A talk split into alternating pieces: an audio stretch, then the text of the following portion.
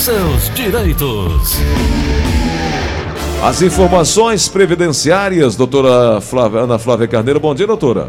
Bom dia, Gleuton. Bom dia, ouvintes da Verdinha. Tudo bom, Gleuton? Tudo bem, doutora. E... Eu fiquei sabendo que agora vocês aí no estúdio não viram mais pinguins. Chegamos perto. Chegamos bem perto. Doutora, as perguntas nos chegam e a gente já vai passar para atendê-las, né? Pode ser. Eu, passo, eu falo as duas notícias que eu trouxe, eu passamos para as perguntas logo e depois no finalzinho, se der tempo, eu falo as notícias. Pode passar, doutora. Gleuton, se lembra que a gente falou no comecinho do mês de outubro que o INSS tinha, tinha feito uma portaria para a liberação da complementação dos auxílios doenças concedidos até o dia 2 de julho de quem tinha direito a mais do que o salário mínimo? Sim. Pronto o INSS agora é, publicou outra portaria, a portaria número 84, certo? Na qual prevê que, quem, se lembra, a gente falou isso semana passada, Gleuton, hum. que quem teve auxílio doença concedido até o dia 31 de outubro vai receber a complementação do valor que teria direito se, se recebesse o benefício superior ao salário mínimo. Hum. Então, foi, é, essas as perícias vão ser confirmadas e vai ser paga a diferença a que o segurado tinha direito, tá? Isso é para ser feito automaticamente pelo INSS. Mais de 600 mil segurados terão seus processos analisados de forma automática, tá certo? Uhum. E eles podem acompanhar essa mudança e o pagamento através do aplicativo Meu INSS ou do 135. Perfeito. Muito bom. É, agora, isso tem que ser feito automático pelo INSS, né, doutora? É para ser feito automaticamente pelo INSS, Cleusa. Então, se tiver algum ouvinte que tinha direito ao auxílio doença, aquela parcela mensal, no valor superior ao salário mínimo, e, e teve a, o benefício concedido até 31 de outubro, fica atento porque se não vier, é, se não for paga a diferença, tem que procurar ajuda. Um milhão e cem mil, um milhão e mil reais em referente a esses pagamentos antecipados, mais de 600 mil segurados entram nesse lote, né, doutora, de análise automática, né? Exatamente. Agora tem um detalhe, não significa que todo esse grupo receberá valores referentes à revisão, doutora. Não, Gleuton, a gente fala de quem contribui acima do salário mínimo e tem direito a um salário benefício superior ao salário mínimo. E, a divulga... e, a, e o hum. pagamento é só dessa diferença, né? Digamos, se a pessoa contribui em cima de 1.800, o salário benefício seria 1.800, é, ela tem direito à diferença que é 755 reais, que é a diferença dos 1.045, entendeu? Então o direito às, às diferenças vale para beneficiários cuja média salarial garantiria um, um auxílio acima de um salário mínimo, ou seja, 1.045 reais nesse ano, mas receberam parcelas equivalentes ao piso. Exato. Tá. Exato, porque como não estava sendo realizada as perícias, devido à pandemia, né? É, porque as agências estavam fechadas. Houve né? a interrupção e das perícias. que, inclusive, é. semana passada a gente falou da, do acúmulo que estava sendo gerado por conta de novos pedidos, que a gente disse que, eu, eu disse que, na minha opinião, o INSS não daria conta de fazer a perícia presencial de todas essas concessões durante a pandemia, né? Uhum. E findou que eles é, publicaram essa portaria autorizando, confirmando é, a, a concessão do auxílio-doença e autorizando o pagamento da complementação. Em outubro, o INSS já tinha autorizado a revisão e o pagamento das diferenças a 497 mil segurados que tiveram a antecipação concedida até 2 de julho desse ano. Não é isso, doutora? Exato. E agora eles estenderam quem teve concessão até 31, 31 de, outubro. de outubro. Ah, perfeito. Exato. Muito bom.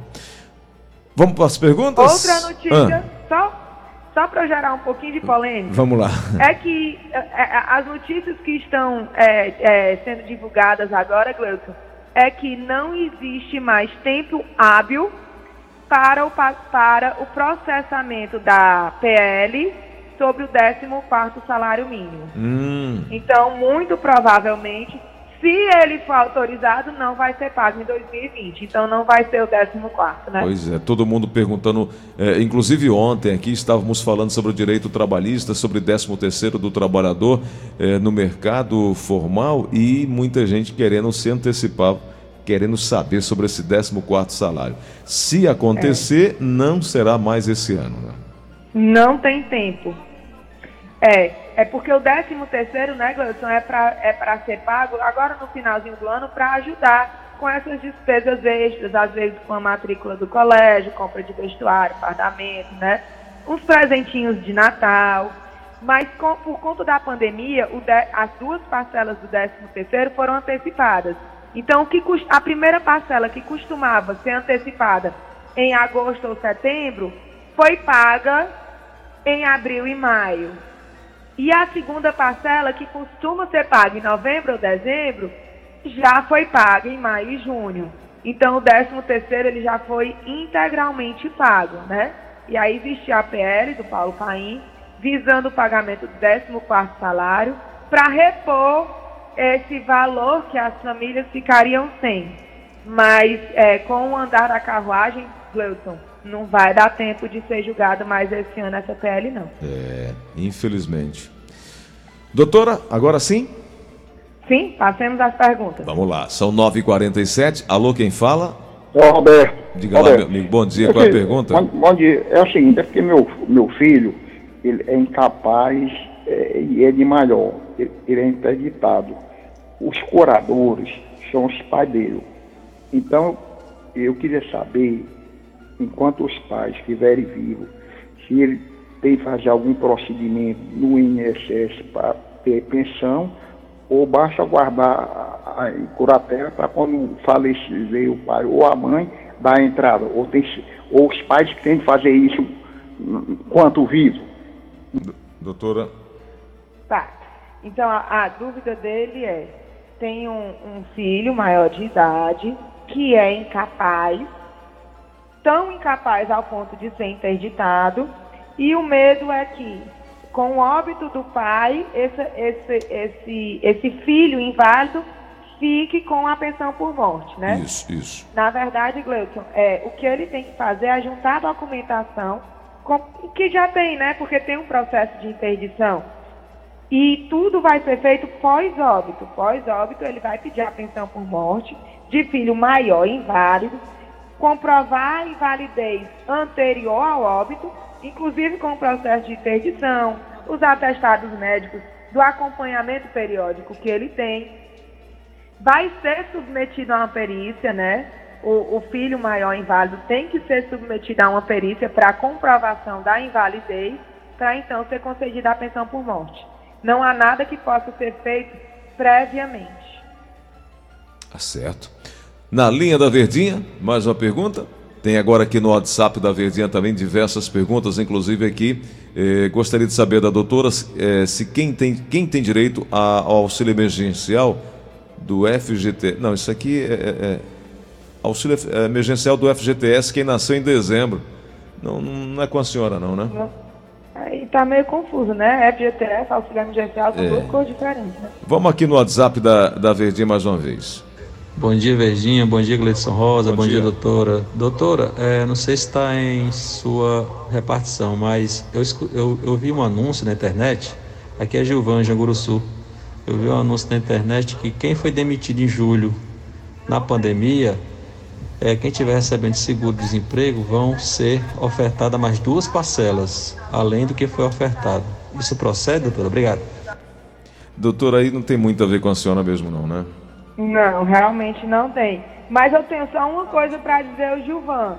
Que hum. se ele estiver recebendo seguro-desemprego, ele tem que pagar o INSS. Tá.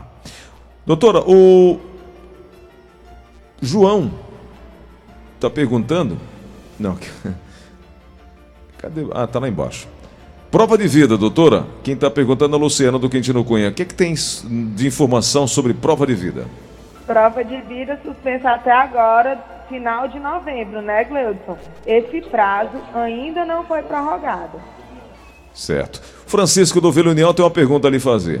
É, eu sou funcionário público e o meu filho é autista, tem sete anos. E os psicólogos, psiquiatras, neurologistas já deram laudo, viram que ele é autista. E o menino, quando a gente fala em trabalhar, o menino fica louco. Ele disse que eu tô de castigo, a gente não, eu não posso mais trabalhar, tenho que ficar com ele. A psiquiatra disse que eu sou um remédio para ele, né? E mediante isso, dá para a gente dar uma entrada para minha aposentadoria, que ainda falta três anos. Eu falei com a psiquiatra, mas ela disse: olha, daqui a três anos, se a gente for pensar em ajudar o seu filho, ele já vai estar tá pior. Doutor, é possível isso? Gleuton, eu nunca ouvi falar disso. Mas assim, o direito à aposentadoria é um direito personalíssimo individual do segurado, tá? Não é porque ele tem um filho autista que é, três anos de contribuição vão ser pagas. Assim, não tem como antecipar, não. É, é, seria interessante, é uma tese até interessante, mas realmente não, não existe essa possibilidade. Inclusive, assim, teria, se fosse ele o incapaz, o inválido, que teria um tempo reduzido para aposentadoria por tempo de contribuição. Mas o problema do filho reduzir o tempo de contribuição para antecipar a aposentadoria dele para ficar em casa cuidando da criança, não existe essa possibilidade, não. Tá certo. Ô, doutora Ana Flávia, é, as pessoas que perguntam tanto por prova de vida, porque a informação não chega completa, a informação chega truncada. As pessoas têm muito medo de que o governo tome qualquer tipo de atitude sem um comunicado prévio, mas isso não acontece. O país é, é, é tamanho continental Caso venha a, a, a, ter algum tipo de alteração, algum tipo de mudança, isso deverá ser, até por lei também, uh, amplamente divulgado, né? Sempre tem as portarias do INSS, Gleuton, atualizando sempre que há alguma modificação. Mas o fato é que já estamos em 25 de novembro. Ainda não teve nenhuma autorização, então a previsão é que realmente em dezembro a obrigatoriedade da exigência retorne. Então, todos os aposentados e pensionistas que têm prova de vida para fazer dezembro, janeiro, fevereiro, devem começar a se preparar realmente para o retorno dessa exigência. É, agora eu entendo porque tanta gente fica preocupada é, em, sabe, informações a respeito do 14 Eu tava parando, é. eu parei aqui, doutor, eu lembrei que a primeira parcela do 13 terceiro foi paga bem no começo do ano, né? E a segunda parcela. Maio é, e a segunda parcela foi paga é, junho. junho e julho. Maio, é. entre maio e junho, né? E a foi, primeira, maio, junho, a primeira entre abril e maio, né? E é, agora no exatamente. final do ano, todo mundo esperando alguma coisinha a mais e não, e não tem. É. é. Essa é. antecipação ocorreu no, no começo do ano, muita gente aguardava, pensava que tinha alguma coisa, em virtude também da pandemia, e infelizmente. E acabou que por conta da pandemia gastou o dinheiro, né, Gleudson? É. Ninguém guardou o dinheiro pensando que era 13 terceiro para usar no final do ano, né? E justamente porque você é um grupo de risco, né, doutora? Precisou comprar uma, uma alimentação mais reforçada, comprar um remédio, remédio, né? Às vezes um oxímetro, né, Gleudson? Teve muito... toda e muitas vezes, doutor, a renda do aposentado é a única da família. A única Por da casa, a, né? a preocupação tão grande dos ouvintes com relação à prova de vida, Gleison.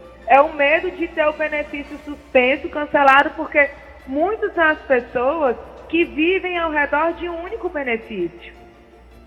É.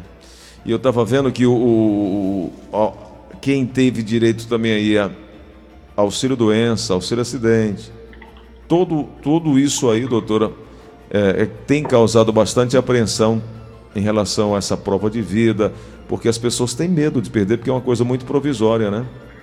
Exatamente. E tem medo de perder porque, uma vez que é suspenso, é, tem a questão das agências, de não conseguir ir para fazer todo e qualquer benefício, as pessoas têm medo de demorar para reativar o benefício. É, é um caráter alimentar, né, Gleudson? Sem dúvida. Então, é, não tem como efetivamente pensar em suspender um benefício desse. O Jornal Contábil está dizendo o seguinte: não contem com essa parcela. Senhores segurados, não contem com essas parcelas, pois as chances de aprovação são baixíssimas, principalmente porque uma votação para esse caso não, ter, não seria rápido e com o fim do ano, batendo aí a porta, as chances de liberação são cada vez menores. E a doutora já começou falando que caso seja aprovada, não mais será esse ano. Não dá tempo, né, Gleuton? Não, não sei dá. nem como é que vai ficar com relação a toda a paralisação da pandemia, se lá em Brasília vai ter, deve ter, né, Gleuton? O recesso de fim de ano, né? É. Então, realmente falta menos de um mês para o Natal. Mas os senhores juízes e alguns servidores públicos não se preocupem, vem aí o 14 15 tranquilamente para eles. Tem problema nenhum. Pois é. Doutora. O problema é para quem recebe um salário mínimo, né, Glenn? Que é a grande maioria de nós. Que é a grande maioria. Doutora, tem uma última pergunta aqui para a senhora hoje. Alô, quem fala? Alô, bom dia. Bom dia. Oi, papai. Oi. Há quanto tempo que eu não falo com você? Assiste o programa, viu? Oh, coisa boa, muito obrigado. Eu não perco a tarde inteira, oito de manhã e oito à tarde. Graças viu? a Deus. Continue, continue. Pois tá, bom dia para você. Eu quero fazer uma perguntinha aí para doutor. Pode fazer. Ó, oh, doutor, é o seguinte, eu tenho uma vizinha aqui, a dona Maria, ela, ela completou agora no dia 21, 65 anos. Ela é catadora de lixo. Então eu queria saber como é que vão os procedimentos para dar para ela ganhar o benefício dela. Ela já ganha o emergencial, 300 reais do emergencial, mas ela ganha agora, depois da epidemia. Ela antes ela catava lixo e ela ainda continua no lixo, né? Aí eu queria saber como é que faz para tirar ela do lixo. Ela já está na idade, já está muito cansada, a gente sente isso.